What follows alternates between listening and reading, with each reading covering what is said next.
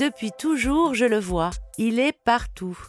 Chez les copains, chez les parents des copains. Il s'habille de toutes les couleurs, même avec des fleurs.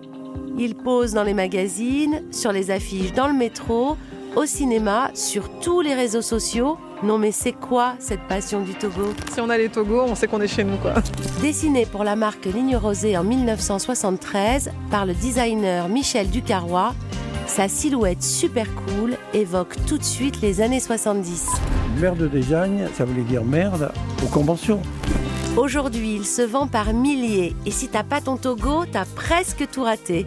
C'est le pionnier, le boss du salon télé, le cocon pour les câlins, le suprême sofa. Ce canapé est intemporel. Je vais sûrement le garder pour toujours. Sofa à la poursuite du Togo, c'est une aventure et une enquête pour comprendre ce succès planétaire. Comment ce canapé est devenu une pièce de design iconique, un incontournable? Pourquoi tout le monde le veut? Quel est son secret? Je m'appelle Aurélie Sfez, je suis journaliste et réalisatrice de documentaires. Je vous emmène à la poursuite du Togo et on verra bien jusqu'où ça nous mène. Rendez-vous sur toutes les plateformes de podcast et de streaming. Sofa, à la poursuite du Togo. Un podcast écrit par Aurélie Sfez, réalisé par Charles de Cilia et produit par Radio Cassette Créative.